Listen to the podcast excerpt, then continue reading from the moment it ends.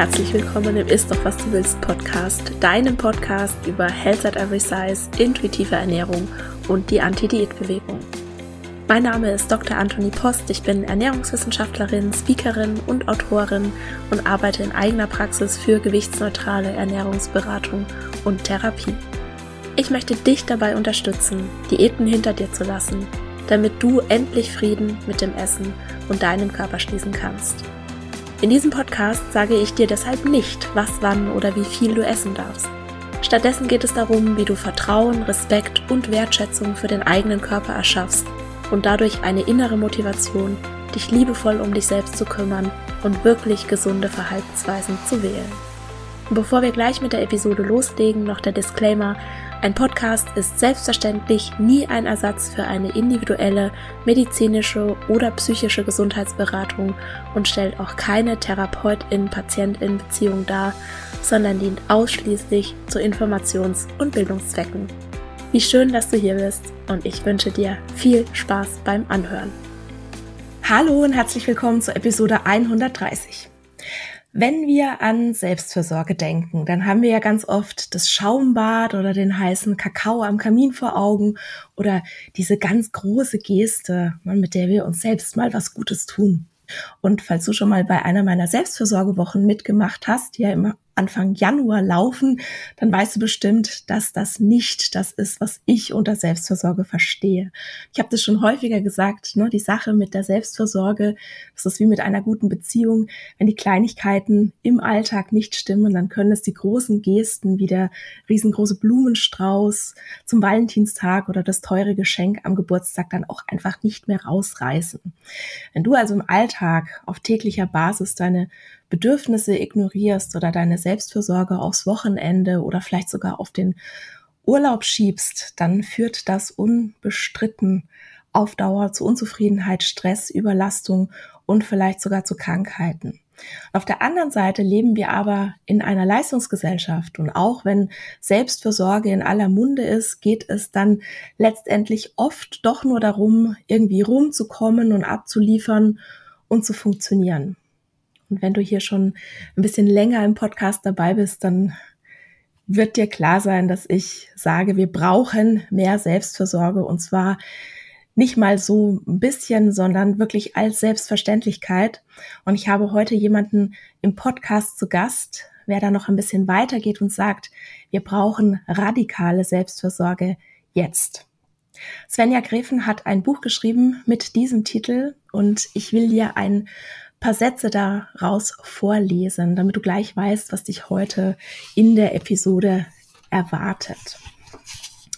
Svenja schreibt, ich hielt Selfcare für unpolitisch, unsolidarisch, antifeministisch und obendrein ziemlich gefährlich.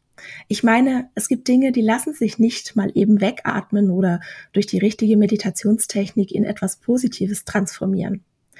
Und mit einer Gesichtsmaske, egal wie klärend sie sein mag, mag, werde ich auch nicht das Patriarchat abwaschen.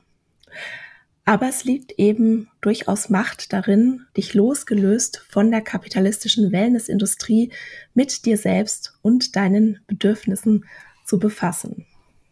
Ich würde sagen, das macht Lust auf mehr, oder? Hallo Svenja, herzlich willkommen im Ist doch was du willst Podcast. Ich freue mich so sehr, dass du hier bist. Hi, ich freue mich auch. Vielen, vielen Dank für die Einladung. Svenja, ich habe gerade schon ein bisschen was zu dir gesagt, aber möchtest du dich gerne noch mal selbst vorstellen? Wer bist du? Was machst du? Ähm, ja, sehr gerne. Ähm, ich bin Svenja, Svenja Gräfen. Ich bin 33 äh, und ich bin freie Autorin. Ähm, ich schreibe Bücher, äh, ich schreibe einen Newsletter über das Schreiben, die Soft Practice. Äh, und ich arbeite auch ansonsten äh, viel mit Text, äh, mit Texten von, von anderen AutorInnen, SchriftstellerInnen auch. Ich lektoriere, ich prüfe Texte auf diskriminierende und verletzende Sprache.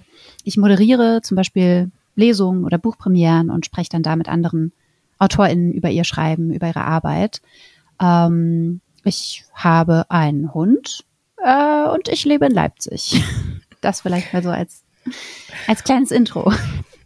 Genau, du hast ein unglaublich großartiges Buch geschrieben, das ich relativ kurz nachdem es rauskam nicht gelesen, sondern als Hörbuch angehört habe. Und du hast das Hörbuch ja auch selbst eingesprochen.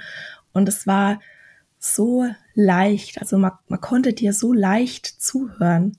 Und es war einfach so, ja, ich habe irgendwie so auf jede, also gefühlt jede zweite Seite oder irgendwie alle fünf Minuten mir gedacht, ja, ja genau, ja genau. Und also ich kann das wirklich höchst empfehlen. Machen wir hier gleich ein bisschen Werbung am Anfang vom Podcast. Und ich fand es ganz spannend, dass du gleich zu Beginn schreibst, dass Selbstfürsorge nichts Ex Exklusives für Menschen mit vielen Privilegien ist, sondern so zugänglich wie möglich sein muss. Und warum mhm. glaubst du, dass wir nicht nur als Individuen, sondern auch als Kollektiv von Selbstfürsorge profitieren würden? Ähm, ich glaube, ich würde, ich würde vielleicht von der anderen Seite anfangen, äh, warum wir jetzt gerade nicht davon profitieren, dass wir als Individuen und auch als Kollektiv eben äh, ja recht wenig äh, uns mit mit Fürsorge, Selbstfürsorge auseinandersetzen äh, oder das auch oft von uns wegschieben, was ich ja auch lange genug äh, gemacht habe. Äh, du hast ja die äh, Sätze am Anfang auch schon gelesen, in denen ich da so ein bisschen berichtet habe, wie was ich für ein Bild von von Selbstfürsorge hatte, sehr sehr lange. Ähm, ich glaube, dass ja, dass das einfach ein großes Problem ist, was natürlich mit, mit anderen großen strukturellen Problemen und Ungerechtigkeiten, die wir in unserer Gesellschaft haben, auch zusammenhängt. Ähm, und es ist nicht so, als könnten wir diese, diese strukturellen Ungerechtigkeiten, also sagen wir mal Sexismus, äh, Rassismus, Queer- und Transfeindlichkeit, Ableismus, äh, als könnten wir das irgendwie auflösen, wenn jetzt nur alle anfangen, äh, möglichst selbstfürsorglich mit sich umzugehen. Ähm, ich glaube aber schon, dass es auch kollektiv was verändern kann, weil Selbstfürsorge auch nicht nur bedeutet, dass ich äh, ja ganz auf mich alleine gestellt, eben wirklich nur selbst äh, mich um mich kümmere und äh, ja so Scheuklappen aufsetze und nichts um mich herum mehr mitkriege, so ungefähr. Ähm, ich glaube, dass ich ja durch einen radikal selbstfürsorglichen Umgang mit mir selbst auch wieder viel besser in Verbindung mit anderen gehen kann. Ähm, empathischer sein kann, vielleicht auch solidarischer sein kann. Äh, und davon profitiert dann natürlich das Kollektiv. Und ja, so eine kleine Idealvorstellung äh, ist natürlich irgendwie auch, dass äh, dadurch dann kleinschrittig auch ja größere strukturelle Probleme nach und nach etwas weniger werden. Ich habe absolut keine Ahnung, ob das die Frage, ob das die Frage beantwortet hat, aber ähm, ja, ich, ich glaube schon, dass es, dass es uns mangelt daran, beziehungsweise dass wir, dass wir vielleicht auch einfach ein falsches Verständnis davon haben, was Selbstfürsorge ist, was Selbstfürsorge meint ähm, und auch was sie bringt. Wir verstehen das ja oft oder ja auch so auf Social Media wird es, glaube ich, oft dargestellt oder synonym fast schon verwendet äh, mit ähm, ja, weiß nicht, der Anwendung irgendwelcher teuren äh, Beauty-Produkte oder so. Oder vielleicht auch mit, mit Sport oder Entspannungstechniken oder so. Und das kann natürlich alles Teil davon sein, ist aber nicht die Selbstfürsorge an sich so. Das ist erstmal, das ist auch einer ja, der, der mit wichtigsten Punkte so für mich. Selbstfürsorge ist erstmal nichts, was mordsviel Geld kosten muss. So, ich muss dafür nicht erst irgendwelche Produkte kaufen oder äh, Nahrungsergänzungsmittel, Edelsteine, äh, weiß der Geier. Äh, ich muss auch nicht in, in Retreat fahren oder in ein teures Yoga-Studio gehen. Ähm, da wiederum ist dann ja auch so ein bisschen der, der Gap oder so die berechtigte Frage, okay, für wen ist es denn überhaupt zugänglich, ne? wo, wir, wo wir schon irgendwie von Zugänglichkeiten, Privilegien sprechen, weil ähm, ja, da natürlich gefragt werden muss, wer kann sich das denn leisten? Ne? Wer kann sich das äh, A finanziell leisten, aber ähm, B, wer kann sich das auch zeitlich leisten, so zwischen Erwerbsarbeit, äh, prekären Jobs, Care-Arbeit und so. Ähm, und das, ja, macht diese Dinge dann irgendwie automatisch zu so einem Luxus, der eben eindeutig nicht für alle Menschen zugänglich ist. Ähm, und wenn wir das aber da eben rausnehmen und ja, radikal äh, habe ich das unter anderem genannt, äh, so im, im eigentlichen Wortsinne, also Radix so von der, von der Wurzel aus betrachtet äh, oder, oder ganzheitlich. Ähm, dann bleibt es eben erstmal oder ist es eben erstmal eine Auseinandersetzung mit sich selbst, mit den eigenen Bedürfnissen, mit den eigenen Grenzen, Gefühlen, auch mit dem Körper. Also es hängt ja auch alles, alles miteinander zusammen. Ähm, und ja, im Grunde würde ich, würde ich alles als Selbstfürsorge bezeichnen oder als radikale Selbstfürsorge bezeichnen, was dafür sorgt, auch langfristig, dass es mir gut geht und dass ich niemandem dabei schade. Also ja, alles, was ich, was ich dafür tue, dass es mir gut oder besser geht, ohne dass ich dabei irgendwem schade, inklusive mir selbst. Ich habe da teilweise wirklich auch schwierige Diskussionen, wo es dann, wo dann so mein, mein Gegenüber sagt, ja, na, man muss sich, man muss es halt wollen und man muss sich halt noch mehr anstrengen und ähm, das geht alles, wo ich mir dann manchmal so denke, ja, das mag jetzt deine Lebensrealität sein, und ne, ich hatte, also ich muss da ganz konkret gerade an ein Gespräch mal denken. Ähm, da ging es um ges gesunde Ernährung, also gesund in Anführungszeichen. Wir wissen ja gar nicht, was das ist und es bedeutet ja auch für jede Person was anderes. Ähm, wo, wo dann mein Gegenüber gemeint hat, ähm, ja, na, man muss es halt wollen und man kann dann auch äh, günstig gesunde Lebensmittel einkaufen und dann kann man die dann auch äh, kochen und so weiter und so fort.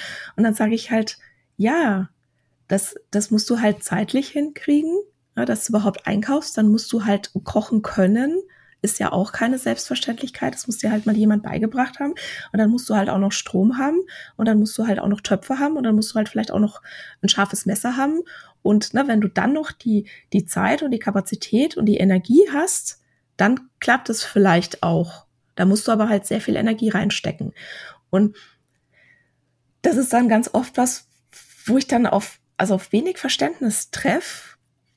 Und deshalb bin ich zum Beispiel auch jemand in meinen Fortbildungen, das erste, was wir machen, ist ein Privilegiencheck. Ne?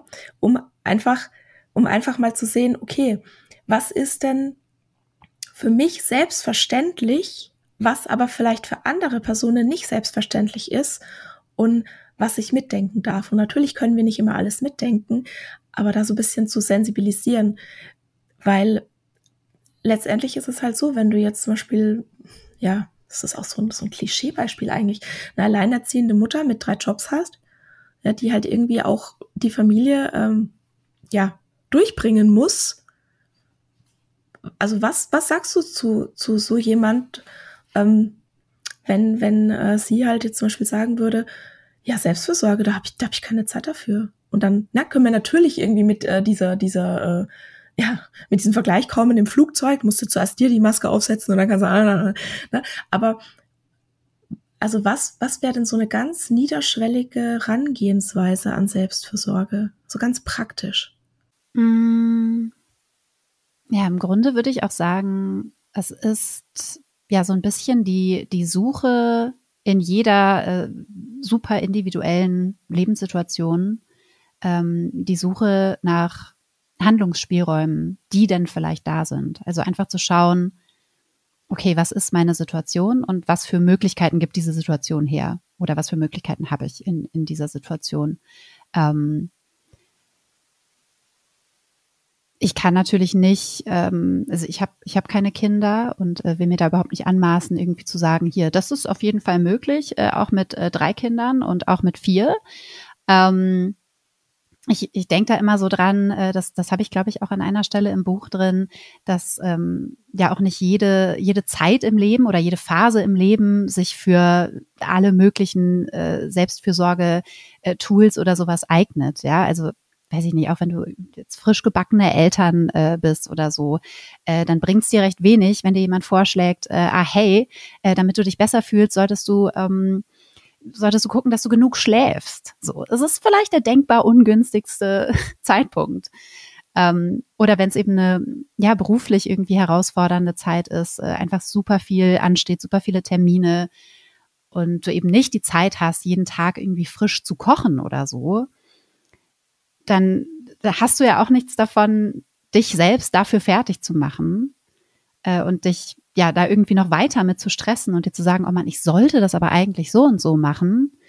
Ähm, und da ja, ich, ich weiß immer nicht, wie niedrigschwellig das äh, tatsächlich ist oder wie, ja, wie niedrigschwellig diese, diese Art des Zugangs ist, ähm, weil es schon auch nicht auf Knopfdruck natürlich klappt. Aber in solchen Situationen äh, finde ich es eine Möglichkeit, äh, sich einfach zu fragen, okay, nicht nur, was, was habe ich für Möglichkeiten, sondern erstmal zu schauen, okay, wie, wie gehe ich denn gerade mit mir selbst um in dieser Situation?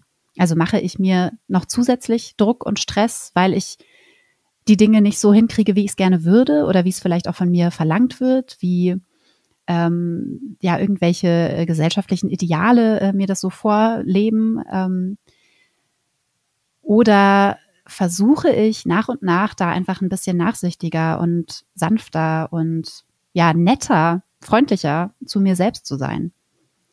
Ähm, und das heißt dann eben nicht, dass ich es in jeder stressigen Phase auch noch schaffe, irgendwie zum Sport zu gehen und gesund zu kochen, in Anführungszeichen, gesund zu kochen, äh, frisch zu kochen, ähm, sondern dass ich das vielleicht einfach mal nicht hinkriege und mir dann aber sage, okay, wow, es ist gerade auch einfach eine mega anstrengende Zeit. Ich bin gerade sowieso schon am absoluten Limit und ich muss jetzt einfach schauen, dass ich ja, so gut wie möglich da irgendwie durchkomme und dabei ja so nett wie möglich zu mir selbst bin und mich nicht die ganze Zeit von innen so antreibe und mir sage, oh, das hast du jetzt schon wieder nicht hingekriegt. Na toll. Ja, ich sage auch immer, ähm, wie kannst du es dir leichter machen? Mhm. Das ist was, was ich zu meinen, zu meinen Klientinnen ganz oft sage. Okay, ja, ja, ne? das finde ich, das finde ich sogar ein schöneres, einen schöneren Begriff noch als wie, wie kann ich es mir besser machen? So leichter ja. finde ich, find ich gut, ja. Wie, wie kann ich es mir leichter machen? Und dann, also ich bin halt auch so jemand, äh, die sagt, okay, ne, eine Tiefkühlpizza in der, in der äh, Tiefkühltruhe zu haben, auch das kann Selbstversorge sein. Weil wenn, wenn du sowieso den Teller schon so voll hast, und dir dann noch den Stress machst und den Druck machst, boah, jetzt muss ich aber, ne, als zum Beispiel gute Mutter oder als, äh, was weiß ich, gute Person, gut in Anführungszeichen, muss ich mhm. jetzt aber noch äh, ein, ein, ein, ja, eine ausgewogene frische Mahlzeit kochen. Ja, nee. Weil das ist ja dann auch wieder Stress und ich sage immer so gerne, ähm, auf einen gestressten Körper kannst du so viel Grünkohl draufschmeißen, wie du willst. Das bringt dann auch nichts. Ja, ja, voll. Ja. Ja, und das, ich finde, das lässt sich auch total gut vom, vom, vom Essen, vom Grünkohl auf andere Dinge übertragen. Ähm, auf einen super gestressten Körper kannst du, glaube ich, auch so viele Meditations-Apps werfen, wie du möchtest. Das wird im ersten Moment wahrscheinlich auch nicht die, die Linderung äh, bringen. Ähm, und da spreche ich aus Erfahrung. Äh, ja, war, ich leider auch. Das war, waren so ein bisschen meine, meine Anfänge ähm, mit diesem ganzen Thema. Eben in einer Phase, in der ich sehr, sehr viel Stress hatte, sehr, sehr einfach angespannt war. Und dann irgendwann wirklich ja fast schon wie so ein trotziges Kind gesagt habe, okay, wenn ihr alle sagt, dass Meditation so toll ist, dann probiere ich das jetzt halt auch mal und lade mir so eine App runter. Und dann habe ich mhm. mich hingesetzt und Kopfhörer in die Ohren gemacht und äh, habe angefangen zu meditieren. Und oh Wunder, äh, ich kam überhaupt gar nicht runter und es ging mir überhaupt gar nicht besser davon, ähm, weil ich ja da eben an ganz anderen äh, äh, Schrauben hätte drehen, ja, mhm. nicht müssen, aber können in der Situation. Also wenn ich super gestresst bin, viel Stress einfach im Körper habe, also es ist ja einfach eine Reaktion des Körpers im Körper drin, ähm, dann ja funktioniert eben nicht diese Entspannung auf Knopfdruck, die man sich dann vielleicht erhofft von einer Meditation oder das auch das Gutfühlen durch, äh, ich koche mir jetzt hier das frische Gemüse, wie ich das irgendwie mal gelernt habe. Oder ich nehme das Schaumbad. Ne, du sagst ja, ja wir haben wir haben dann ein kollektives Problem und äh, verstehen oder missverstehen Stress allesamt so ein bisschen. Ich glaube, so ähnlich schreibst du das im Buch. Und hm. du machst dann da einen Unterschied zwischen Stress und Stressoren, den ich ganz, ganz spannend fand. Äh, kannst du das mal erklären? Ja, ähm, das war für mich auch eine total, total krasse Erkenntnis. Ja. Ähm, ich muss, ich muss mal eben noch mal schauen, wie genau das Buch heißt, aus dem ich da auch zitiert habe. Äh, es heißt tatsächlich einfach Burnout. Okay, Burnout: The Secret to Unlocking the Stress Cycle von ähm, Emily Emily and Amelia Nagoski. Das sind äh, zwei Schwestern. Ähm, die ja ein Buch über Burnout geschrieben haben und unter anderem darin, aber auch noch in so ein paar anderen äh, Texten, äh, auch über, über psychologische äh, Themen, ähm, ja, habe ich dann eben so diesen, diesen Unterschied kennengelernt zwischen Stress und Stressoren. Und wir sagen ja so im, im Alltagssprech äh, quasi, äh, oh, ich habe gerade einfach super viel Stress. Habe ich jetzt, glaube ich, in diesem Gespräch auch schon ein paar Mal genauso verwendet. So, ja, ne, mach, machen wir alle. Ja. Machen wir alle. Und dann meinen wir da Stress eigentlich synonym für, oh, ich habe gerade mega viele Termine im Kalender stehen oder ich habe gerade äh, einen, einen Konflikt, der mich irgendwie Kraft äh, kostet oder äh, ich hatte ein unschönes Erlebnis oder eine unangenehme Erfahrung oder ich habe gerade ein Problem. Ich weiß gerade nicht, wie ich nächsten Monat die Miete zahlen soll. Ich weiß nicht, die Waschmaschine ist kaputt gegangen oder sowas. Das alles ist Stress oder das zu dem zu dem allen sagen wir, oh, das ist Stress. Ähm, ich habe Stress mit meinem Partner oder meiner Partnerin, sagen wir auch gerne. Ähm, dabei sind eben all das eigentlich Stressoren. Also es sind die Dinge im Außen, meistens im Außen, die die Stressreaktion im Körper auslösen, die ja eine total ähm, total gute und, und wichtige Funktion auch erstmal ist. Also Stress per se ist ja auch erstmal nichts, nichts Schlechtes. So. Ähm, Im Gegenteil ist es manchmal in manchen Situationen eben super, super wichtig, dass der Körper in so einen äh, Alarmzustand gerät, dass das Nervensystem irgendwie checkt, ah, okay, da äh, wittert jetzt, äh, da wittere ich Gefahr, äh, deswegen aktiviere ich jetzt hier entsprechend Hormonausschüttung, um mich verteidigen zu können oder um wegrennen zu können äh, und versuche einfach zu überleben. Also letztendlich ist es eine Überlebensstrategie. Ähm, und ja, ich habe im, im, Titel dieses, dieses Buchs äh, steckt es eben schon drin. Es ist ein, ein Cycle, ein Zyklus, der Stresszyklus im Körper, der eben tatsächlich einmal rund gehen muss, also einmal abgeschlossen werden muss, um dem Körper, um dem Gehirn zu signalisieren, okay, der der Stressor ist weg, so, der, der Stress kann jetzt abgebaut werden oder die Energie kann jetzt irgendwie losgelassen werden. Ähm, und ganz, ganz häufig passiert das einfach nicht in unserem Alltag. Also wir sagen uns dann vielleicht, oh, okay, jetzt habe ich die Deadline geschafft, so, der, der Stress ist jetzt weg, ha, ha, ha.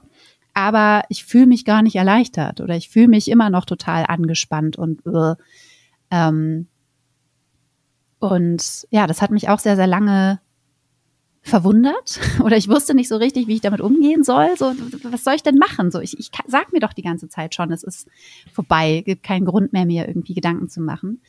Aber ja, ich finde, das äh, zeigt eben auch total schön, dass es nicht nur Stichwort Mindset ist oder eben nicht nur das, mhm. was ich, was ich mir gedanklich ähm, sage oder was ich mir vielleicht auch laut sage, ähm, der Körper spielt eben auch eine super wichtige Rolle bei all dem. Also ich kann mich aus bestimmten, ich kann mich nicht aus, aus einer Stressreaktion und auch nicht aus ja, bestimmten äh, emotionalen Zuständen rausdenken.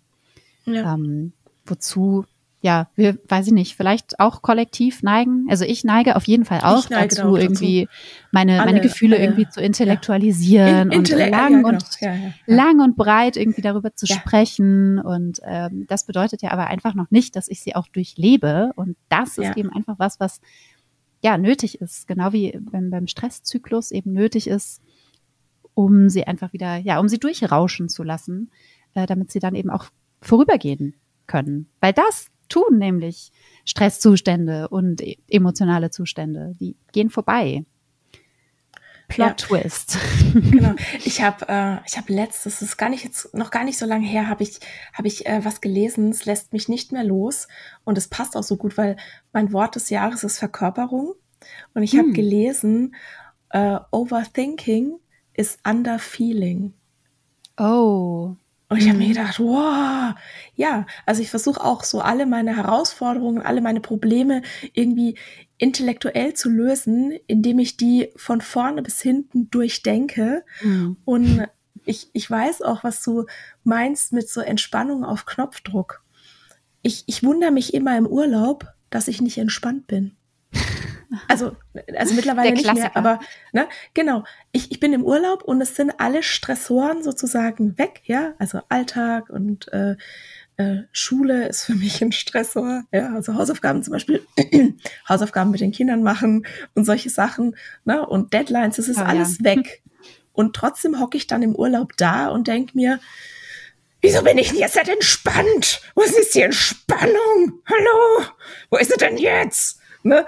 Und ähm, ja, und dazu kommt ja dann auch noch der Druck, den du dir wahrscheinlich dann auch machst, dass du denkst, ich, jetzt muss ich doch entspannen. Jetzt ist ja. doch die Zeit da. Nächste Woche geht's schon wieder nach Hause, was auch immer. Ich habe so viel Geld dafür ausgegeben, mhm. ja, um irgendwo am Meer zu setzen und dort gestresst zu sein.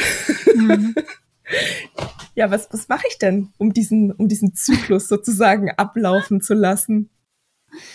Ähm, den, den Stresszyklus. Ähm, ja, also genau, was, was ich quasi äh, statt mir irgendeine Meditations-App runterzuladen, damals hätte machen können, was äh, du in so einer Urlaubssituation machen könntest, ähm, ja, wäre wahrscheinlich zuallererst wirklich mal in den Körper hinein zu spüren, wie es immer so schön heißt, ähm, zu schauen, okay, was ist denn, was ist denn gerade los? Bin ich tatsächlich ja in so einer in so einer Anspannung? Ähm, und was ja fällt mir da vielleicht auch ganz intuitiv ein, was ich gerade brauche? Brauche ich Bewegung? Welcher Art? Habe ich vielleicht ähm, merke ich vielleicht, dass es mir gut tut, wenn ich mich einfach so ein bisschen tänzelnd bewege, so ein bisschen anfange zu dehnen oder brauche ich gerade, äh, brauche ich was Härteres in Anführungszeichen? Würde es mir gerade helfen, eine Runde Rennen zu gehen? Oder äh, ja, tatsächlich einfach richtig auszurasten beim Tanzen zu Hause in der Küche oder so. Ähm, also ja, beispielsweise äh, Bewegung ist einfach sehr, sehr hilfreich, um den Körper durch ja solche Stresszustände durchzubringen ähm, und sie dann eben auch wieder ja, zu beenden oder beenden zu können. Ähm, es helfen auch ganz, ja, ganz viele andere Dinge. Mir ist zum Beispiel irgendwann mal aufgefallen, dass ich äh, immer, wenn ich, wenn ich weine oder oft, wenn ich weine, mich eigentlich gar nicht traurig fühle, sondern maximal überfordert. Also ich weine sehr, sehr oft aus kompletter Überforderung, weil ich irgendwie viel zu viel äh, in meinen Tag pressen wollte und äh, im Kopf auch schon in der nächsten Woche bin und in der übernächsten und dann steht auch noch das an. Und irgendwann, ja, bricht sich das dann einfach, äh, die Anspannung, die vielleicht die ganze Zeit schon so ein bisschen da war, immer weiter angewachsen ist, bricht sich dann einfach Bahn und ich heule. So. Und bin dann vielleicht auch im ersten Moment irritiert, weil das kann ich ja gerade gar nicht gebrauchen. Ich muss ja hier abarbeiten. Ähm, und in den allermeisten Fällen hilft aber dieses Weinen auch unglaublich gut, weil es eben auch eine, das machen wir auch nicht grundlos. Es ist eben auch eine Möglichkeit, ähm, eine Möglichkeit des Körpers, Emotionen zu durchleben, beziehungsweise ja auch den Stresszyklus äh, abzuschließen. Ähm, und das heißt jetzt nicht, dass du äh, auf Teufel komm raus, wenn du am, am ersten Urlaubstag irgendwie im Stra am Strand sitzt, äh, versuchen, versuchen musst, loszuheulen. Ne? Eben da wirklich zu schauen, okay, was, was, könnt, was könnte mir jetzt gut tun? Was, was brauche ich jetzt? Vielleicht im Schritt kurz davor auch ähm, ja erstmal zu versuchen, in so eine in so eine beobachtende Position zu kommen. Also nicht gleich zu sagen, oh, na toll, jetzt sitze ich hier und bin mega gestresst und sollte aber eigentlich mich anders fühlen, ist auch scheiße, sondern zu sagen, ach guck mal, okay, jetzt fühle ich mich also irgendwie angespannt, jetzt ist anscheinend äh, der Stress noch nicht von mir abgefallen. Und das erstmal so, ja, versuchen, das ist auch eine Herausforderung, das eben nicht zu tun, weil wir es so gewohnt sind, aber versuchen, das einfach nicht direkt zu bewerten. Das äh, kann auch schon hilfreich sein. Absolut. Was ich, also was ich gemerkt habe zum Beispiel, ist auch Bewegung. Das tut mir gut. Und zwar nicht nur im Sinne von jetzt irgendwie äh, zu trainieren, sondern mh, aktiv zu sein. Also was mir also, genau, ich bin auch in diese, jetzt muss ich gerade selber meine Gedanken hier ordnen, da kommen gerade so viele.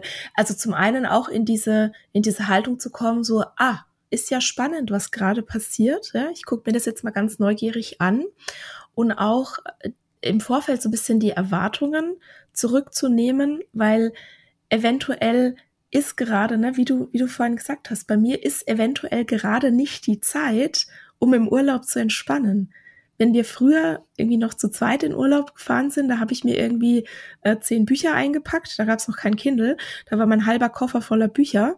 Und dann habe ich im Urlaub ein Buch nach dem anderen gelesen. Und das war für mich Entspannung, das war für mich Selbstfürsorge. Mein mein Mann kam dann irgendwie so alle zwei drei Stunden mal so auf die Art, mir ist langweilig, können wir mal irgendwas machen? Und dann, ne, sind wir schwimmen gegangen oder äh, paddeln gegangen und dann haben wir uns bewegt und dann habe ich mich wieder hingesetzt und habe Buch gelesen.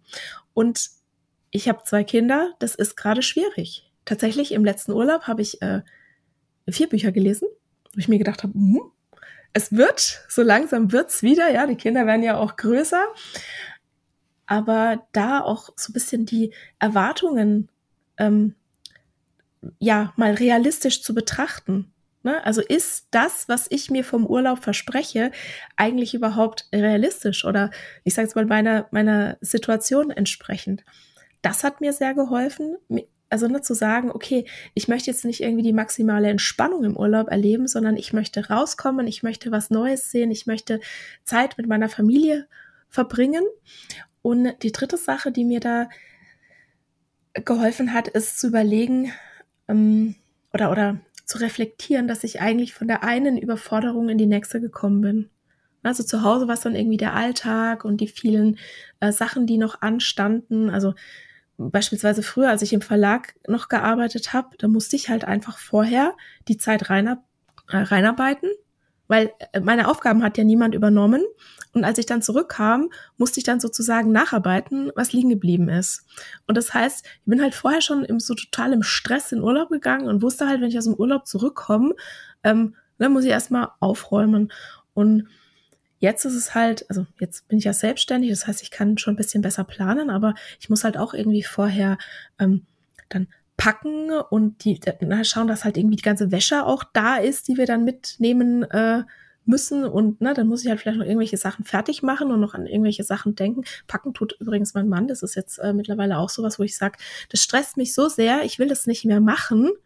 Kannst du das bitte übernehmen? Und dann haben wir halt nur das dabei, was er einpackt. Aber äh, tatsächlich, äh, schockierenderweise, das reicht dann auch. Hätte ich nicht für möglich gehalten, aber das reicht dann auch. Und ich habe halt auch gemerkt, dass mich das sehr überfordert, im Urlaub irgendwie fünfmal am Tag zu kochen oder, oder, oder Essen auf den Tisch zu bringen. Und mit ähm, meiner Histaminintoleranz ist es halt nicht so leicht, irgendwo hinzufahren, wo ich mir das Essen nicht selber machen muss. Und da haben wir jetzt tatsächlich was gefunden und das, also wie gesagt, ich arbeite da immer noch dran. Tatsächlich im letzten Urlaub war ich so entspannt wie lange nicht mehr, weil ich gemerkt habe, okay, wenn ich nicht kochen muss, ist es was, was sehr, sehr viel ja, Stress, gefühlten Stress von mir wegnimmt. Und ich glaube, es ist ganz wichtig, sich da dann halt bewusst zu machen, ne, was sind denn meine Stressoren und tausche ich die vielleicht im Urlaub einfach das eine gegen das andere aus? Na, habe ich dann im Urlaub vielleicht also welche neuen Herausforderungen habe ich denn dann? Und dann komme ich immer wieder zu meinem Satz, wie kann ich es mir denn leichter machen? Was kann ich denn tun, dass es für mich leichter ist? Ja, voll. Das ist super, super wichtig, das einfach auch erstmal so für sich zu erkennen, ne? was es denn ja. ist und nicht irgendwie im Urlaub schlecht gelaunt und gestresst äh, immer weiter zu kochen und sich zu fragen, hä, warum, was ist denn eigentlich das Problem? Ja. Ja, also voll gut. Na, also, wie gesagt, das Kochen macht mir ja Spaß, aber halt äh, dann das Aufräumen und das, äh, also halt alles außenrum, ne? Das gehört ja auch noch dazu. Und ich habe so, also ich habe oft so das Gefühl, dass in unserer Gesellschaft es ziemlich leicht ist, auch, ne, so Selbstfürsorge und zum Beispiel auch Entspannung total perfektionistisch anzugehen, also auch wieder mit so einem Leistungsgedanken. Ne? Wenn ich jetzt im Urlaub bin, Fall. muss ich maximal entspannen. Ja, wenn ich mich jetzt meiner Selbstfürsorge widme, ja, dann muss das quasi wie so das muss auf das Knopfdruck. Ja, das muss perfekt, das perfekte ne? Ritual sein. Ja. ja. Und du hast ähm, vorhin schon den Begriff Mindset angesprochen. Und äh, ich fand das so spannend, was du also ich habe das nicht das erste Mal bei dir im Buch gelesen, aber du hast es auch so schön zusammengefasst unter dem Begriff äh, toxischer Positivität und äh, Spiritual Bypassing. Mhm. Und ich könnte mir vorstellen, dass vielleicht nicht alle Personen, die jetzt hier gerade zuhören, wissen, was damit gemeint ist. Könntest du das nochmal erklären? Ja, toxische Positivität, ähm, genau, begegnet uns ja eben häufig so in dieser Wellness-Welt, äh, auch in der, in der Spiri-Welt, nenne ich sie mal, auf Social Media. Äh, und das ist ja vielleicht auch so ein bisschen so dieses Klischee, äh, von einer Person, die sagt, oh, bleib mir weg mit deinen schlechten Vibes. So hier bei mir nur gute Energie, good vibes only, äh, immer nur gute Laune und ähm, mit der Einstellung äh, passieren mir dann auch nur gute Dinge im Leben, ähm, was zum einen natürlich Quatsch ist, äh, weil was dir im Leben passiert, äh, nichts mit deiner Einstellung oder weniger mit deiner Einstellung zu tun hat, als die toxische Positivität äh, das so ähm, suggeriert. Und ja, im Grunde ist das eben auch schon so dieses Bypassing. Also Spiritual Bypassing ist ähm, ja so, so ein Umgehen, ein spirituelles Umgehen von von schlechten Vibes äh, oder von ja vielleicht unangenehmen Gefühlen, ähm, die ja aber eben einfach auch dazugehören. Ne? Also es gibt ja nicht so diesen einen Schalter, den man äh, umlegen kann und schon äh, fühlt man eben nur noch die Gefühle, die die man eher als angenehm erlebt oder die ähm, denen wir ja auch so ein bisschen hinterherrennen. Ne? Also das ist ja schon auch im Mensch äh, so ein bisschen so angelegt, dass wir uns eigentlich möglichst immer gut fühlen wollen äh, oder es möglichst unanstrengend haben wollen und äh, ja, eher unangenehme Gefühle zuzulassen und auszuhalten ist ja unangenehm und ist auch anstrengend oder kann mitunter anstrengend äh, sein. Ähm, aber ja, was auf, auf gar keinen Fall äh, hilfreich ist, ist das halt alles so wegzudrücken. Ähm, weil das kostet natürlich auch super viel Energie auf Dauer. Äh, und ja, es funktioniert eben auch einfach nicht. Also das Einzige, was dann vielleicht die Folge ist, ist, dass man äh, so gänzlich abstumpft und äh, gar nicht mehr so richtig ein Gefühl für sich selbst hat, äh, für den Körper hat, auch gar nicht mehr weiß, hm, wie fühlt sich das denn eigentlich an, wenn ich ähm, mich über was freue oder so. Ähm, und ja, also diese, diese toxische Positivität ähm, ist, ja, ich glaube schon auch was, was mich lange abgeschreckt hat, weil ich ja die eben sehr stark mit Self-Care so in, in, in general quasi äh, verknüpft habe.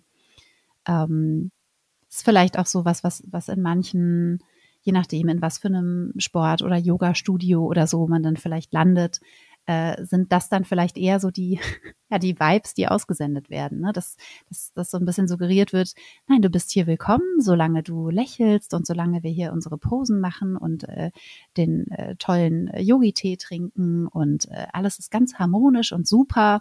Aber sobald du hier gestresst ankommst von einem Termin, der nicht so gut gelaufen ist, das haben wir hier nicht so gerne.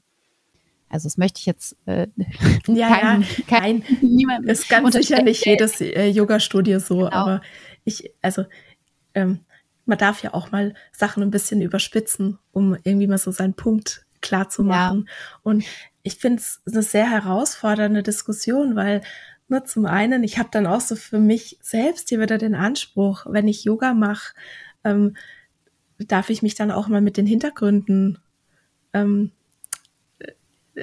zum Beispiel äh, kulturelle Aneignung, darf ich mich dann mal mit so einem Thema beschäftigen? Oder muss ich das vielleicht sogar auch? Hm. Oder kann ich dann halt sagen, boah, mir geht's, ne, mir geht's gerade eh so scheiße, muss ich, also muss das jetzt dann auch noch sein?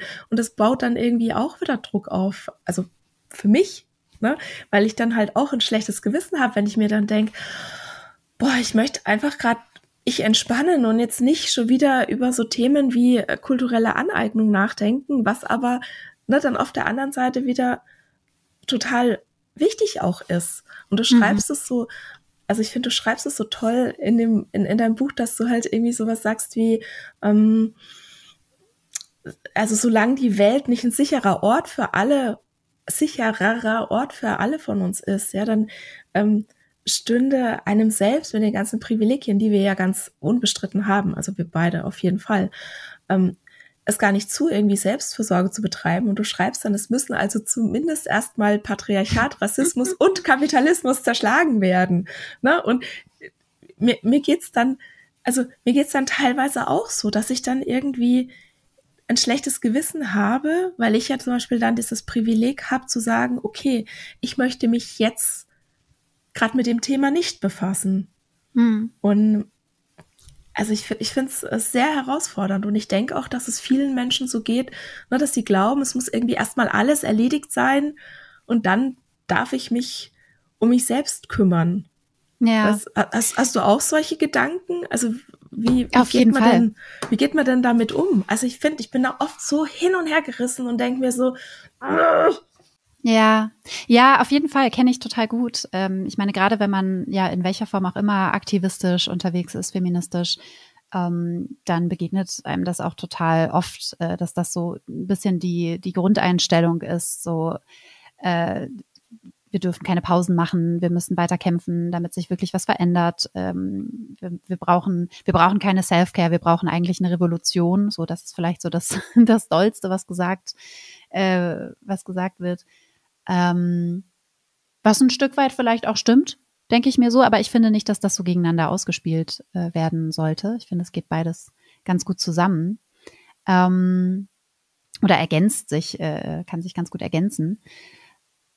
Und also es ist natürlich total wahr, dass mit gewissen Privilegien auch eine äh, gewisse Verantwortung einhergeht, äh, der man sich nicht entziehen sollte, was aber auch nicht das Ziel ist von radikaler Selbstfürsorge. So das, ne, wie gesagt, heißt eben nicht, dass ich die Scheuklappen aufsetze und äh, so tue, als gäbe es irgendwie keine strukturellen Probleme, ähm, sondern dass ich mich eben gerade bewusst äh, damit auseinandersetze und eben auch schaue, äh, welche Denkmuster, Glaubenssätze oder sowas ich vielleicht für mich auch aus diesen Strukturen übernommen habe und was es aber eben auch für Menschen bedeutet, die, die weniger privilegiert sind, die eben von ja verschiedensten Diskriminierungsformen betroffen sind.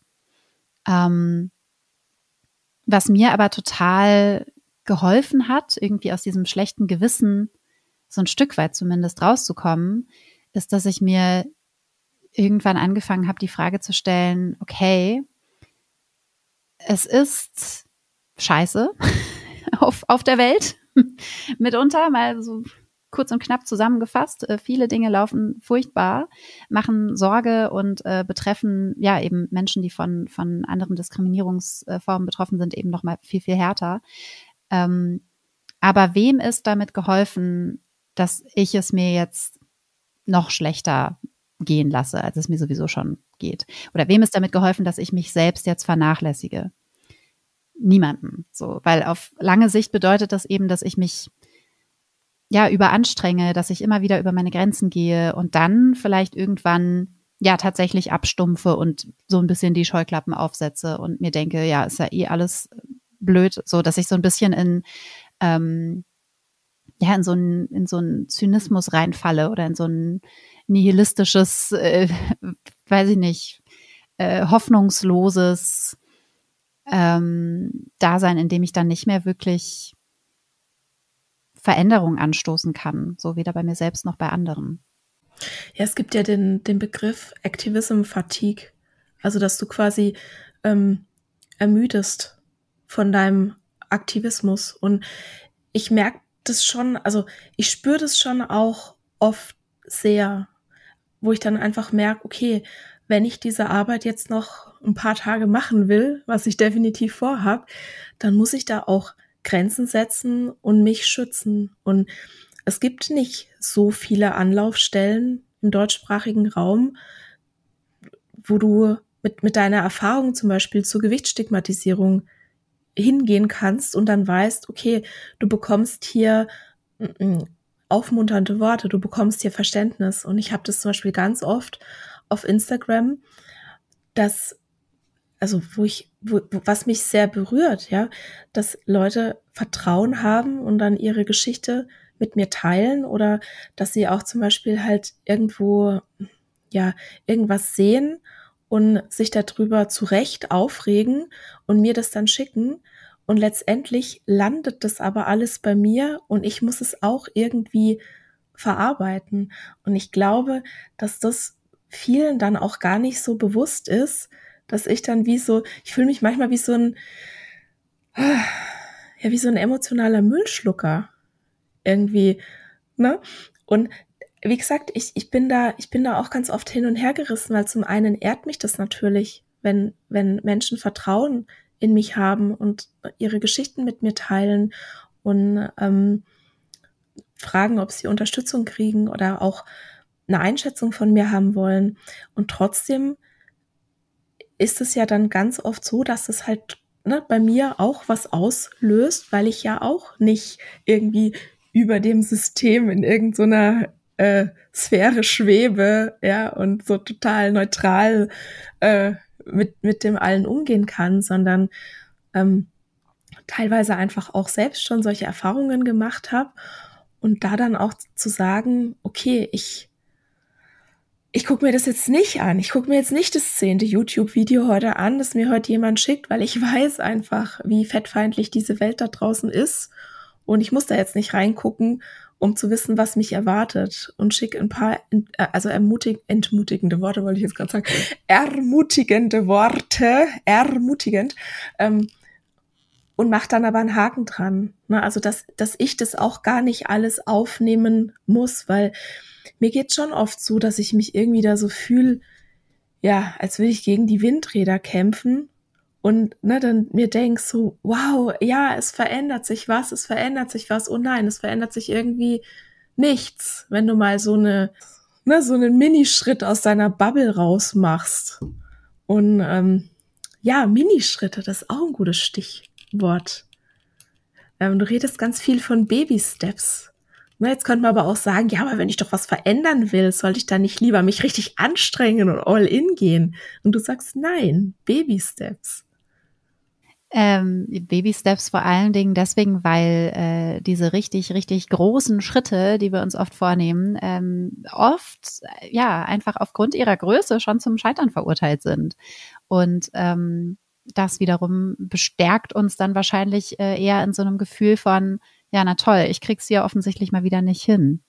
Also lässt sich ja äh, ganz gut beobachten, auch äh, immer Anfang des Jahres, äh, wenn dann die Leute sich alle ihre guten Vorsätze machen. Und das ist dann eben nicht, okay, vielleicht will ich ein bisschen öfter an der frischen Luft spazieren gehen in diesem Jahr. Nee, es ist, ich mache fünfmal die Woche zwei Stunden Sport. So, das ist Minimum, weil sonst kann ich, sonst merke ich ja eh nichts oder sonst äh, verändert es eh nichts.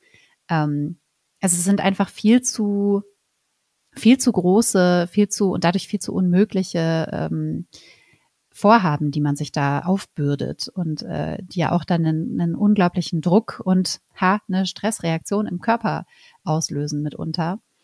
Ähm, naja, es ist, es ist natürlich viel, viel leichter, und das ist ja im Prinzip auch wieder eine, eine Antwort auf, auf die Frage, die du dir stellst, quasi, wie kann ich es wie kann ich es mir leichter machen, ähm, zu schauen, was was in meinen Möglichkeiten liegt, wozu ich überhaupt irgendwie die zeitlichen äh, Kapazitäten habe. Ähm, und statt zum Beispiel zu sagen, okay, ab morgen äh, mache ich irgendwie eine Stunde täglich äh, das große Self-Care-Ritual mit Meditation und ähm, hast du nicht gesehen. Stattdessen oder die Morgenroutine, äh, so stattdessen einfach mal zu schauen, so, wie sieht's denn aus? Was, also erstmal so ein, so ein Check-in vielleicht zu machen, ähm, zu gucken, wo, wo könnte ich denn, wenn mir das wichtig ist, äh, Zeit für Tätigkeit XYZ äh, mir einräumen und dann vielleicht nicht äh, eine Stunde jeden Tag. Vielleicht ist es realistischer, erstmal zu gucken, habe ich denn irgendwann eine Stunde in der Woche, die ich mir dafür blocken kann.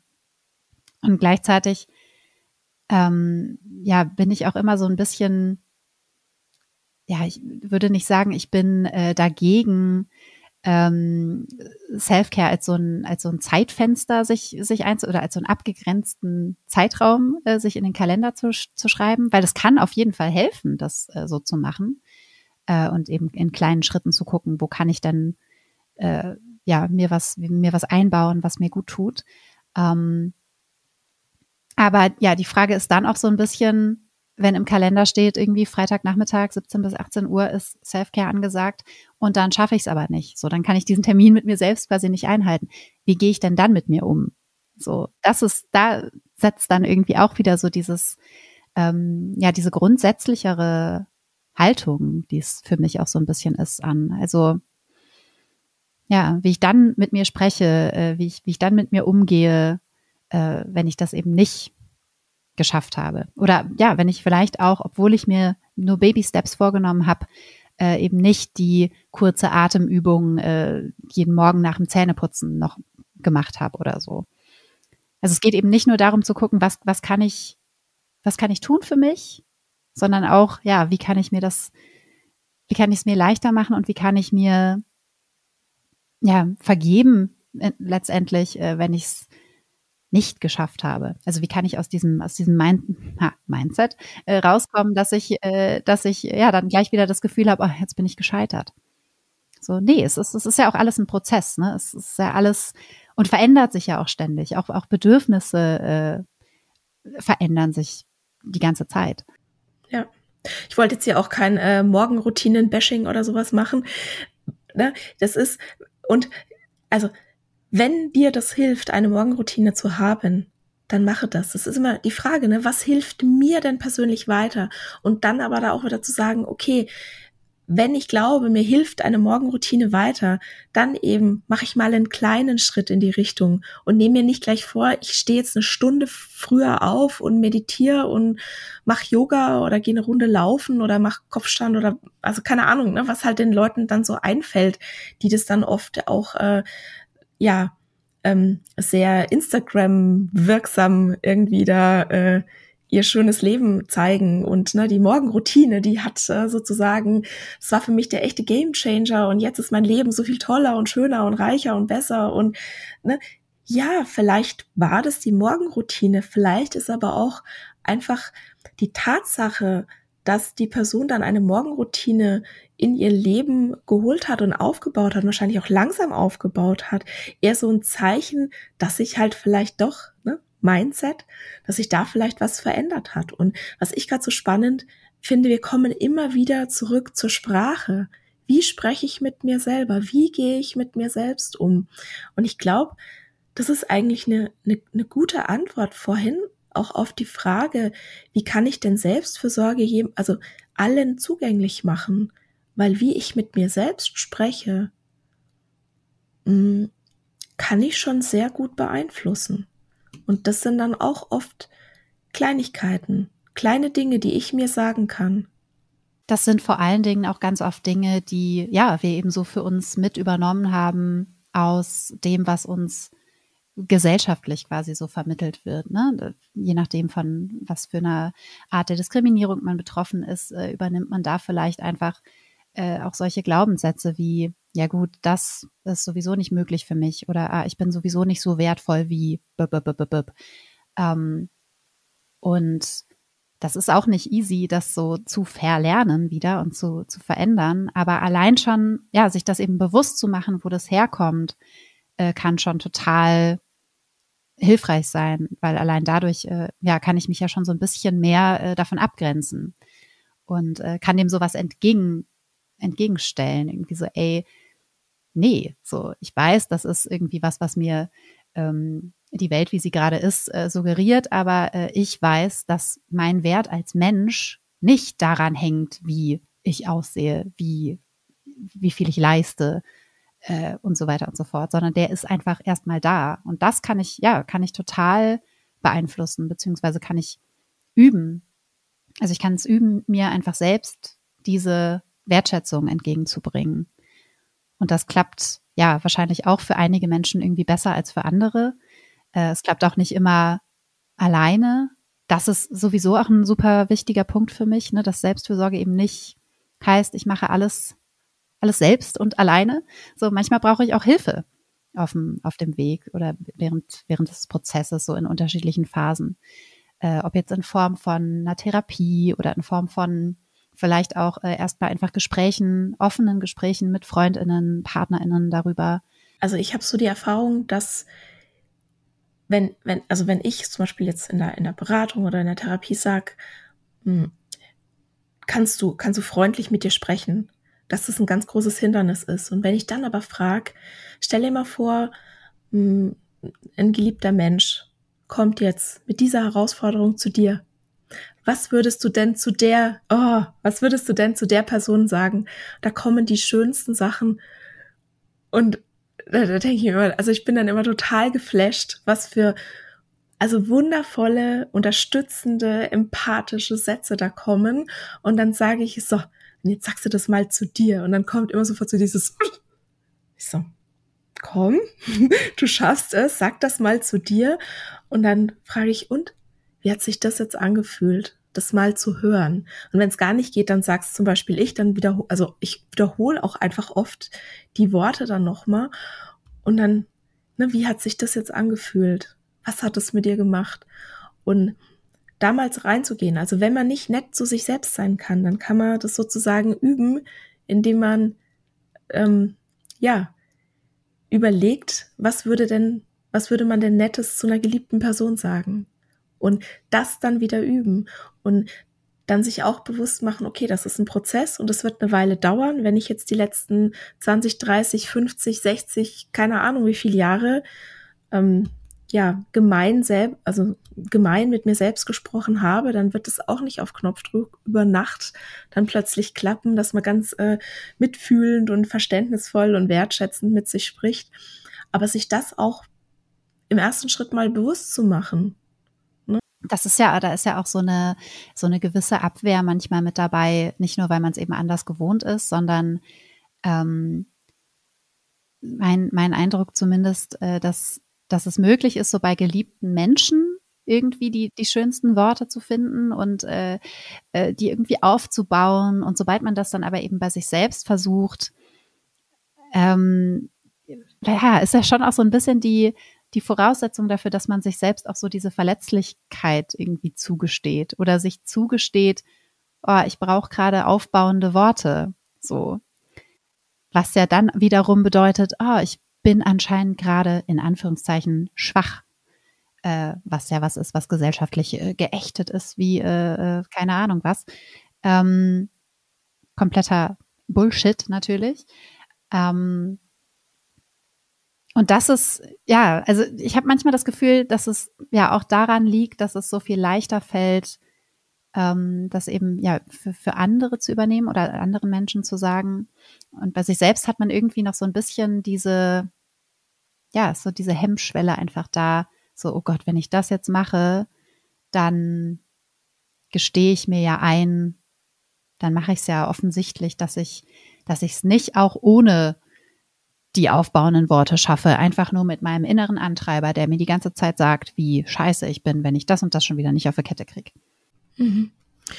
Und was ich dann so spannend finde, ist, wenn man dann die Perspektive ändert und sich nicht sagt, okay, ne, Selbstfürsorge, oh, das ist ja ne, für Schwächlinge oder so, sondern sich zu sagen, nee, dass ich so gemein mit mir spreche oder dass ich mich nicht gut um mich kümmere, das ist ein strukturelles Problem. Und ich, ja, fange so diese, ja, diese Revolution im Kleinen, ne? Also du sagst ja auch, Selbstfürsorge und Feminismus, das widerspricht einander nicht, sondern das gehört zusammen. Denn Selbstfürsorge ist ja letztendlich irgendwo ein radikaler feministischer Akt. Und da, ähm, ne, da ist äh, hier Untertitel, das habe ich glaube ich vorhin gar nicht gesagt. Radikale Selbstfürsorge jetzt eine feministische Perspektive. Was ist die feministische Perspektive auf Selbstfürsorge? Mm, die ich, ich sage immer ganz gerne, dass es leider, leider, leider eben nicht so einfach ist, dass äh, ich jetzt einfach nur irgendeine selbstfürsorgliche Handlung ähm, äh, vornehmen muss, mir im Bad einlasse und schon äh, habe ich irgendwie aktivistisch gehandelt oder so. Oder äh, schon stellt sich äh, Verbesserung der Zustände ein. Leider nicht.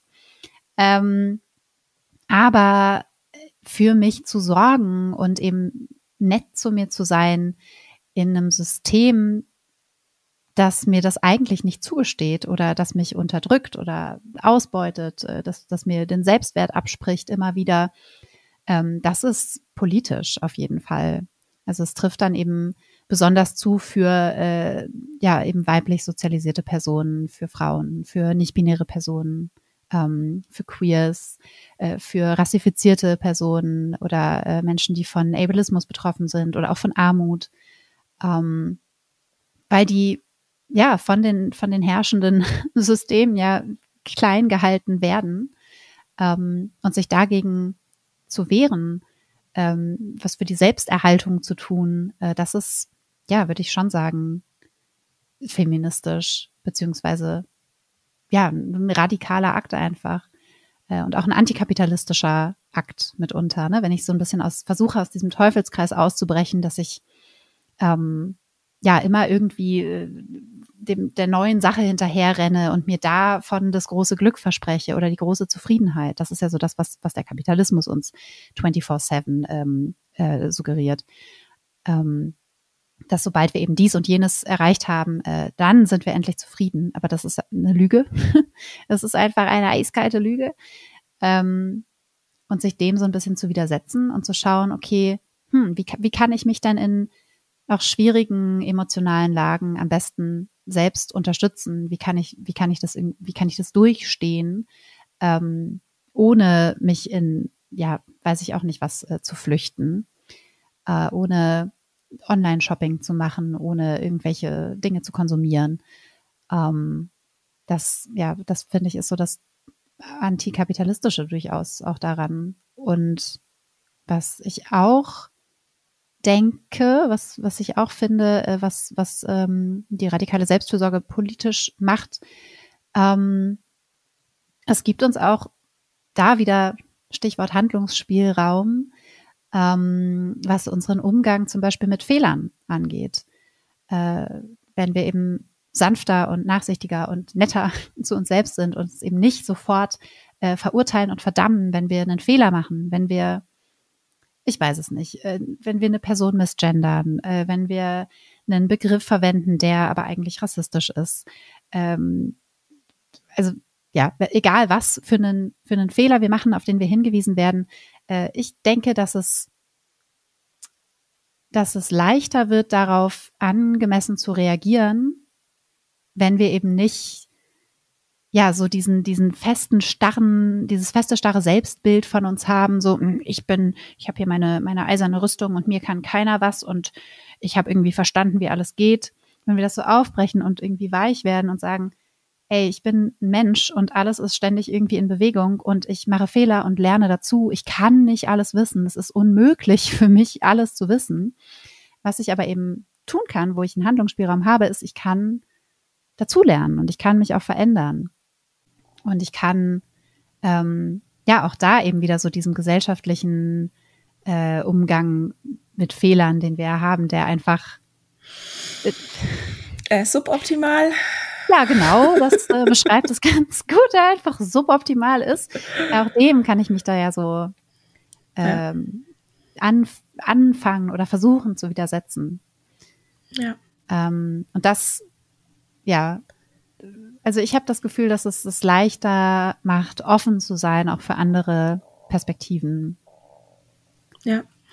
Das mit den Fehlern, muss ich sagen, kriege ich mittlerweile ganz gut hin. Also auch mir so einzugestehen, dass ich Fehler mache. Ne? Also zum Beispiel auch äh, in, in Podcast-Gesprächen. Es, es geht nicht ohne Fehler. Mhm. Ja. Und dann aber halt zu sagen, okay, ähm, jetzt habe ich vielleicht mal hier missgegendert oder ich habe jetzt irgendwie was äh, gesagt, was äh, ich sage jetzt mal einen der Isms bedient, mhm. was ich nicht wollte. Und dann zu sagen, okay, ja, das war jetzt ähm, nicht gut und ich kann daraus jetzt lernen und es besser machen. Das kriege ich mittlerweile so, also sehr viel besser hin als früher. Wo ich immer noch ein echtes Problem habe, ist Prokrastination. Wenn ich das Gefühl habe, ich, ich bin, ähm,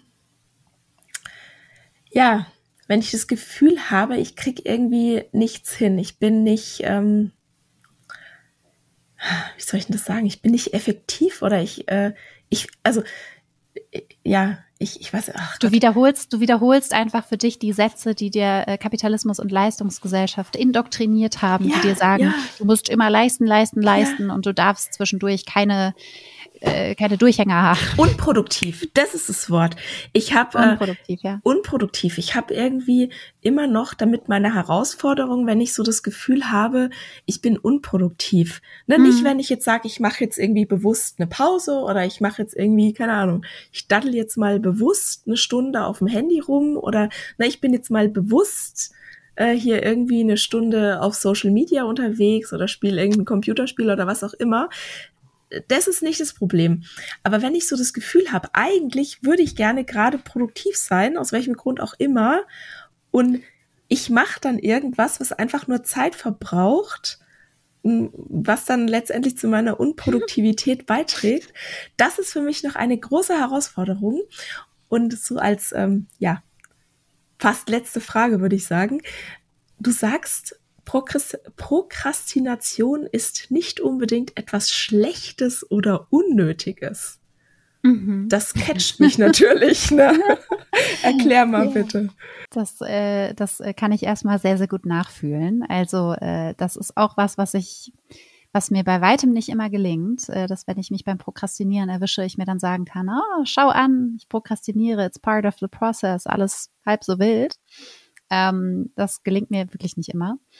Aber äh, ja, ich merke das gerade äh, akut wieder sehr doll, ähm, weil ich gerade an äh, meinem dritten Roman arbeite und Schreiben einfach Surprise, äh, jetzt auch beim, also insgesamt das ist jetzt das vierte Buch, äh, aber ich habe es immer noch nicht äh, so verinnerlicht, ähm, als dass es mich jetzt nicht wieder überrascht hätte. Schreiben ist einfach nichts, was ja, was ich so ritualisiert machen kann, wie einmal am Tag meine E-Mails checken und auf die eingegangenen E-Mails antworten oder sowas, ja, wo ich nicht viel Brainspace irgendwie für brauche, so natürlich für manche E-Mails schon mehr als für andere, aber ähm, oder keine Ahnung, den Abwasch zu machen oder so. Ähm, es ist für, für unterschiedliche äh, schreibende Personen äh, jeweils unterschiedlich. Für mich ist es aber eben einfach so, dass ich äh, dass es ja für mich nicht so funktioniert, dass ich mich jeden Tag zur selben Uhrzeit an den Schreibtisch setze und äh, losschreiben kann. Ähm, ich merke das dann immer recht bald, ähm, ob es ein Tag ist, an dem es funktioniert oder ob es ein Tag ist, an dem es nicht funktioniert, an dem ich einfach keinen Zugang habe zum Text, keinen Zugang zu, zu, dem, zu dem Rhythmus oder der Sprache, in der ich gerade drin bin. Ähm, und es, ja, ist das Schlimmste, wenn ich dann eben einfach anfange zu äh, ja, so halb zu prokrastinieren, äh, halb aber auch noch im Dokument zu hängen und mir zu denken, ah, ich müsste doch eigentlich, ich müsste doch eigentlich. Ähm, ja, statt mir einfach zuzugestehen, ah, okay, heute ist wahrscheinlich einfach ein Tag, an dem muss ich irgendwie noch mal ein bisschen was neu ordnen oder, oder neu setzen. Ähm, und ich muss einfach abwarten, bis es dann wieder funktioniert. Ähm, und das sind einfach Phasen, die es in so einem Schreibprozess immer mal wieder gibt oder auch in, in, in vielen anderen Prozessen, äh, in kreativen Prozessen, aber ja, auch in, I don't know, vielleicht sogar beim E-Mails schreiben. E-Mails schreiben fällt mir auch an manchen Tagen leichter als an anderen. Haushalt. Ähm, ich muss auch gerade ja. an Haushalt irgendwie denken. Also. Ja, oder, ist, oder auch Sport oder sowas. Ja, ja. ja. Bei mir ist Schreiben auch nicht linear. Also ich ähm, habe jetzt gerade mit meinem zweiten Buch hier angefangen, jetzt mein zweiter Ratgeber. Mhm. Und ich, also ich habe so das Gefühl, dass ich ganz viel irgendwie so nebenbei darauf hinarbeite und dann auf einmal knall ich zehn Seiten hin. Mhm, ja, kenne ich. Und kenne ich, ähm, mir auch so. Genau, und dieses, also was, was ich gerade versuche, ist, wenn ich so merke, ähm, nee, wie soll ich das sagen? Ich frage mich ganz oft, möchte ich das, was ich gerade mache, eigentlich überhaupt machen? Ist es gerade für mich hilfreich oder ärgere ich mich dann und dann zu sagen, okay, entweder mache ich das jetzt bewusst oder ich mache mach hier, also ich ziehe jetzt hier mal einen Schlussstrich und mache ja. irgendwas anderes. Ne? Ja, das, das was, Ganze, das also was jetzt nicht heißt, dass ich jetzt irgendwie bei was anderem dann total produktiv sein muss, ja, dass ich jetzt eine produktive Tätigkeit, die ich gerade nicht auf die Reihe kriege, äh, immer unbedingt ähm, durch eine andere produktive Tätigkeit mhm. äh, er, ja, ersetzen will. Das meine ich nicht damit, weil das baut nämlich auch wieder ganz viel Druck auf. Aber mich zu entscheiden, ähm, etwas bewusst zu machen. Also für mhm. mich ist Prokrastinieren auch ganz viel so dieses, ähm, ich vergeude gerade meine Zeit, weil ich gar nicht bewusst im Moment bin. Also die, die, die so, es ist so eine, so eine ähm, Sache so von Selbstbestimmung. Genau, Verstehst das wollte ich gerade genau das wollte ich gerade sagen. Dass es so, dass es eigentlich immer bedeutet, dass, dass man nicht ganz im Moment ist oder nicht ganz bei der Sache ist. Und da, glaube ich, kommt erst so dieses unangenehme Gefühl dabei raus. So, ja. ne, wenn, wenn du einfach bewusst sagst, okay, anscheinend klappt's heute nicht, äh, anscheinend braucht mein Kopf gerade eine Pause, dann äh, herzlichen Glückwunsch, wenn man sich das eben selbst so einteilen kann und nicht äh, was liefern muss oder so.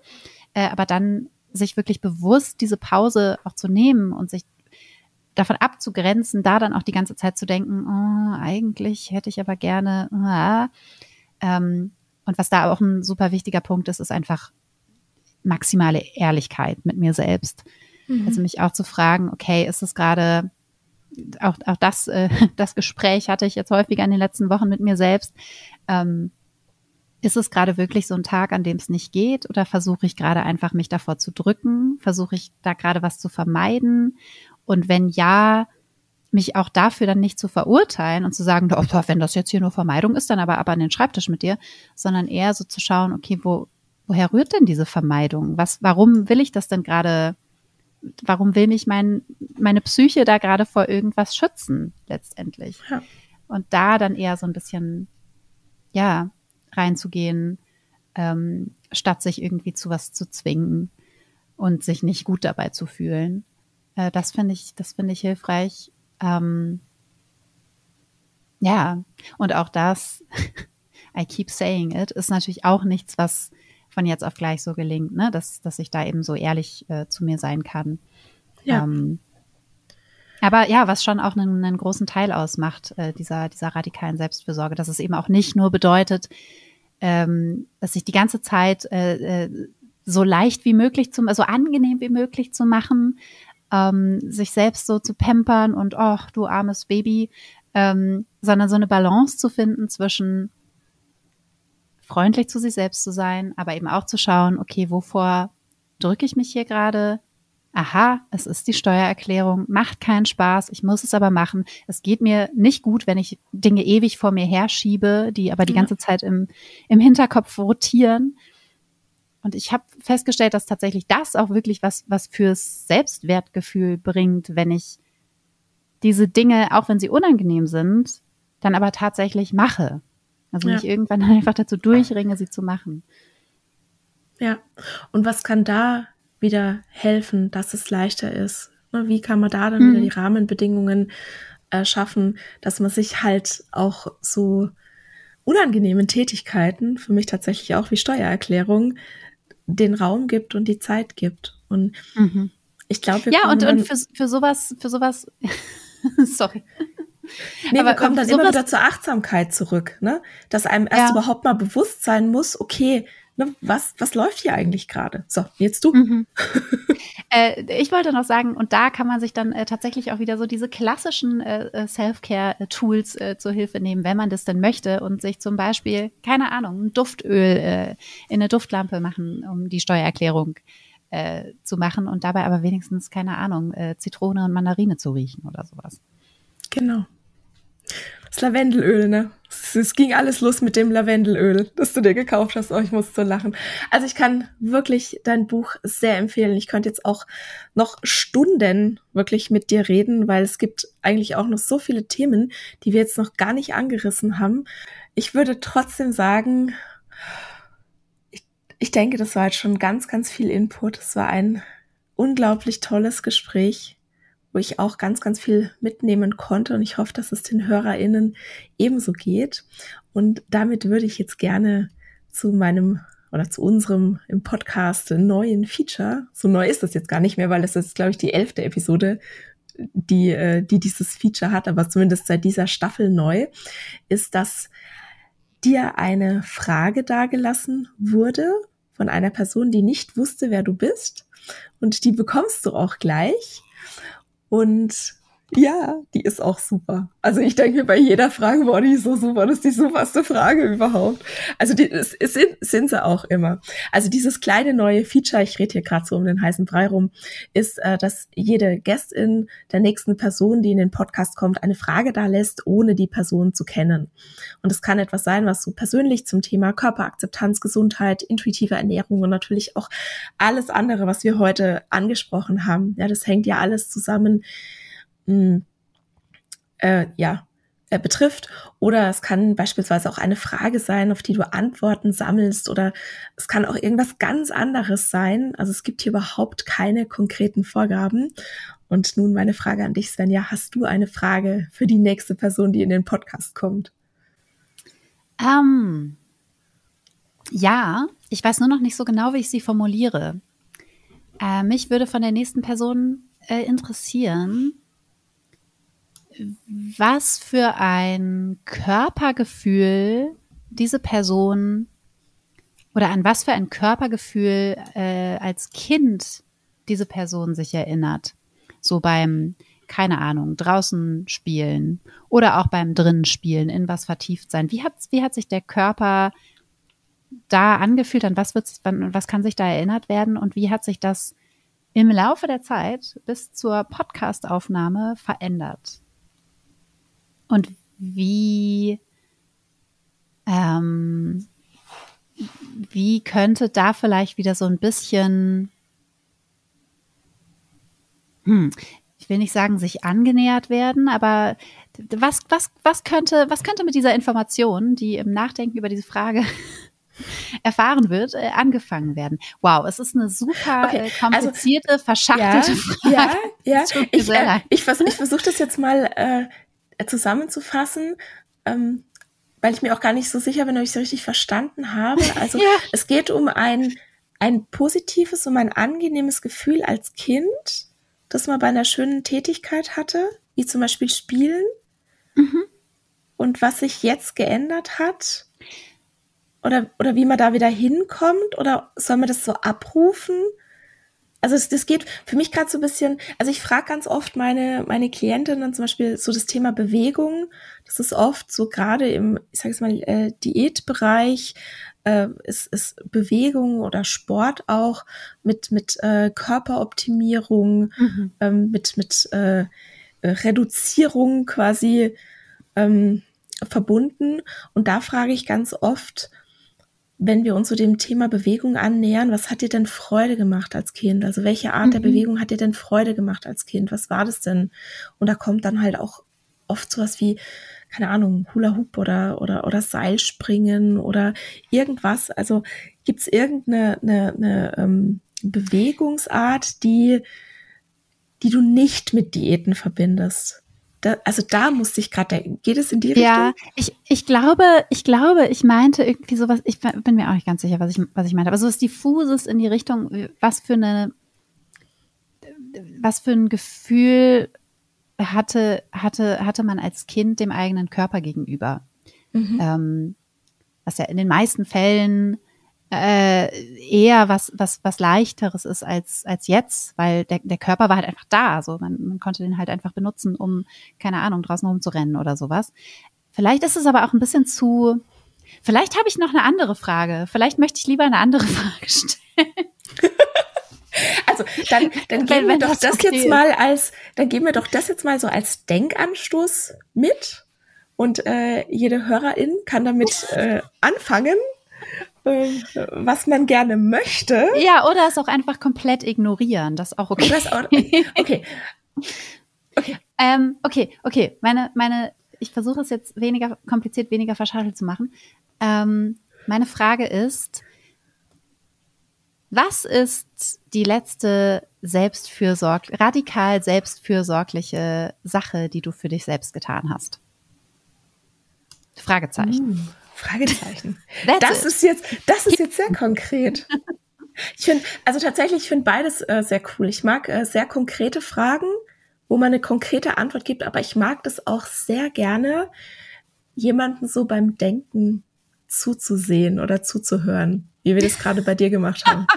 Also ich fand das jetzt beide, wir schneiden das nicht raus, das bleibt drin. Na gut, okay. Weil ich, äh, weil ich das cool finde jemand. Ja, vielleicht, mal, vielleicht war es also, auch eine, war es auch eine Frage auch an mich selbst. Ich, I'm not sure. Aber ja. Genau. Also ich würde sagen, wir äh, freuen uns darüber, dass wir dir kurz beim Denken zuhören durften und nehmen die konkrete Frage für die nächste Person im Podcast mit. Ja, das klingt gut. So. Jetzt kommen wir zu deiner Frage. Ich bin sicher, dass du schon gespannt bist, weil es sind nämlich alle aber hallo. Und zwar hat dir in der letzten Interview-Episode Frederik Letzner eine Frage dargelassen. Frederik ist Speaker für mentale Gesundheit. Er macht viel in die Richtung Ernährungspsychologie. Er ist ebenfalls Autor. Und die Frage, die er dargelassen hat, lautet, was war das letzte oder wann war es das letzte Mal, dass du etwas, was du lange geglaubt hast, dass es so sein muss, ähm, vielleicht gar nicht so ist? Also wann hat das letzte Mal etwas deine Glaubenssätze so erschüttert, dass du die Entscheidung getroffen hast, etwas Neues zu glauben?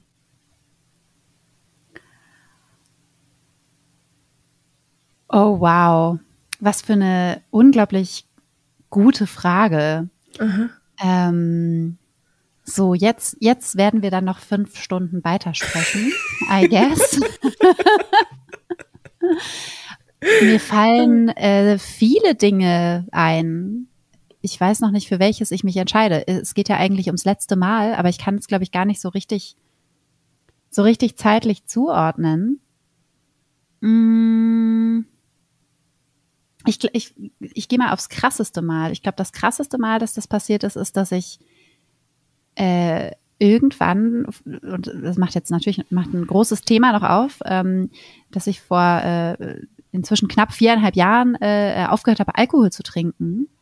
Äh, und das war was, äh, von dem ich sehr, sehr lange überzeugt bin, äh, überzeugt gewesen bin, äh, das machen zu müssen, um bestimmte Situationen besser aushalten zu können, ähm, soziale äh, Situationen, ähm, Gespräche mit Menschen, die ich nicht kenne, auf, auf, auf Partys, bei Veranstaltungen oder so.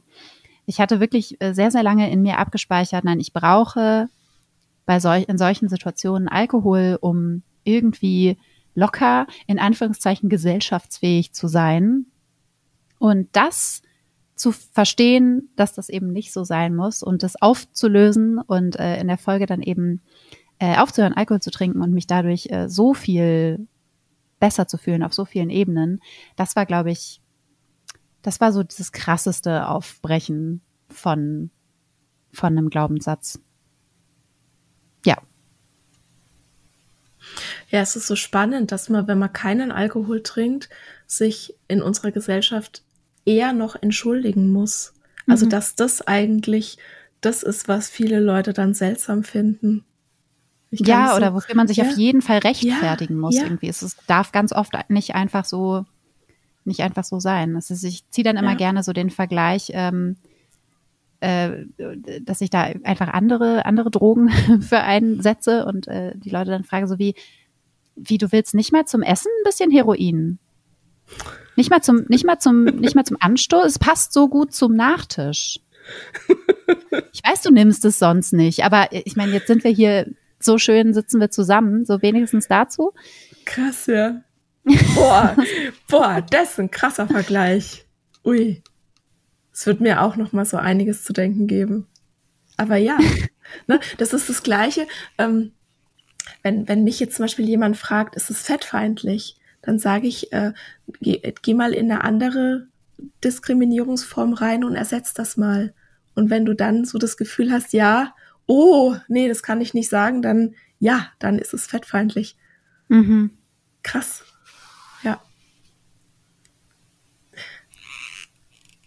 Wow, ja, aber wow, ja. wirklich ja, äh, find, dolle, also, dolle Frage, Frederik, Mensch. Ja, Mensch. Vielen Dank ne? dafür. Sau cool. Ich glaube, ich muss irgendwann mal eine Episode machen, wo, wo ich diese Fragen äh, nach draußen gebe und dann die Antworten dazu sammle. Ja. Ich finde das so spannend. Oh, ja. So, also es ist äh, so cool. Also vielen, vielen Dank. Wo kann man dich denn finden, wenn man jetzt sagt, wow, was Sven ja so erzählt hat, cool, mehr, man findet mich natürlich obviously äh, auf äh, Instagram ähm, unter äh, meinem Handle graven. Das ist ein sehr altes Wortspiel mit meinem Nachnamen. Ähm, oder äh, ich freue mich natürlich auch immer über jede Person, die äh, Lust hat, vielleicht meinen Newsletter zu abonnieren. Den gibt's auf Steady. Ähm, Soft Practice heißt er, wie gesagt. Äh, Glaube ich, hatte ich zumindest am Anfang erwähnt. Ähm, genau, da schreibe ich übers Schreiben, über Kreativität, über äh, die Arbeitsbedingungen als freie Autorin, ähm, über solche Dinge, über Softness auch ganz viel. Und äh, ja, da kann man mich äh, auch äh, finanziell unterstützen tatsächlich. Das sind so mhm. die beiden Orte. Steady Newsletter und Instagram. Und äh, im lokalen, in der lokalen Buchhandlung.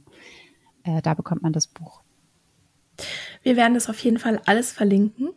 Bin mir sehr sicher, dass da einige auch weiter einfach, also mehr, mehr haben wollen von dir. Ich habe tatsächlich dein Buch jetzt mittlerweile zweimal angehört und einmal gelesen. Wow. Mhm. wow. Ja, ja, ich, jetzt oute ich mich hier noch als Fan zum Schluss.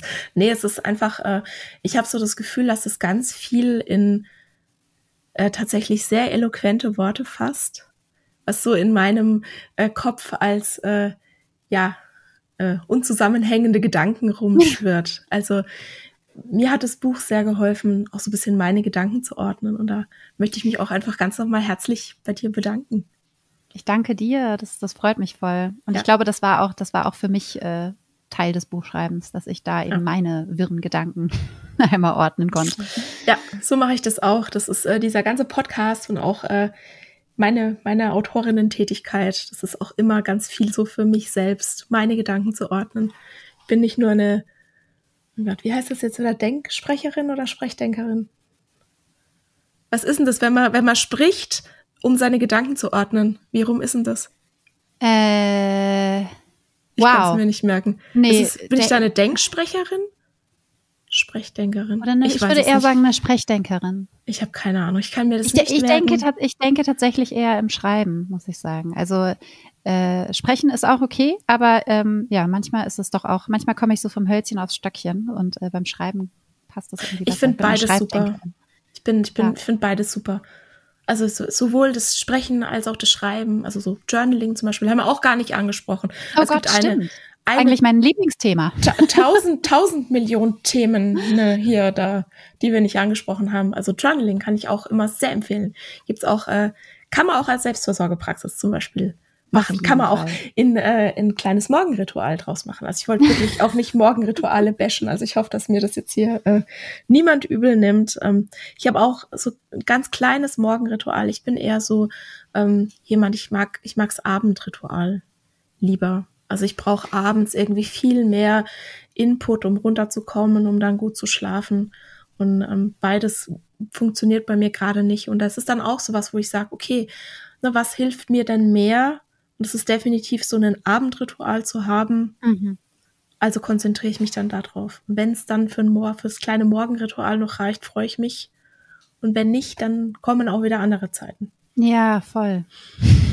So, es war wunderbar mit dir zu sprechen. Vielen Dank, dass du uns heute deine Zeit geschenkt hast. Und jetzt sind wir wirklich am Ende dieser Episode.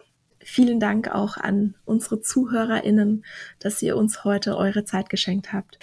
Ich freue mich mit dieser wundervollen Folge zum Thema Selbstfürsorge hiermit diese Staffel zu beenden. Zehn großartige Episoden mit wunderbaren GästInnen und der Podcast geht jetzt in eine ganz kleine Pause. Ich habe das in dem einen oder anderen Newsletter mittlerweile und ich glaube auf Instagram auch schon angekündigt, dass sich bei mir gerade ja ganz viel tut. Hinter den Kulissen passiert gerade ganz viel.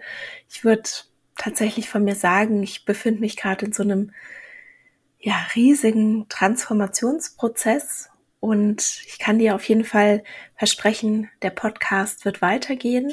Ich werde jetzt eine kleine Pause machen, Kraft tanken, Prioritäten sortieren, mich ein bisschen neu ordnen, neue Kraft schöpfen und in einer kurzen Pause, nicht lange, nicht so eine lange Pause wie letztes Jahr im Frühling, werde ich wieder zurück sein mit neuen Episoden. Also der Podcast wird auf jeden Fall weitergehen und ich freue mich schon sehr auf die neue Staffel und folg mir am besten auf Instagram oder melde dich für meine Newsletter an. Da werde ich auf jeden Fall dich, euch weiter auf dem Laufenden halten, was sich bei mir so tut und natürlich auch ankündigen, wenn dann der Podcast weitergeht. Ich danke dir ganz, ganz herzlich, dass du diese Staffel mir deine Zeit geschenkt hast, dass du diese Zeit mit mir verbracht hast, mit meinen spannenden Gästinnen.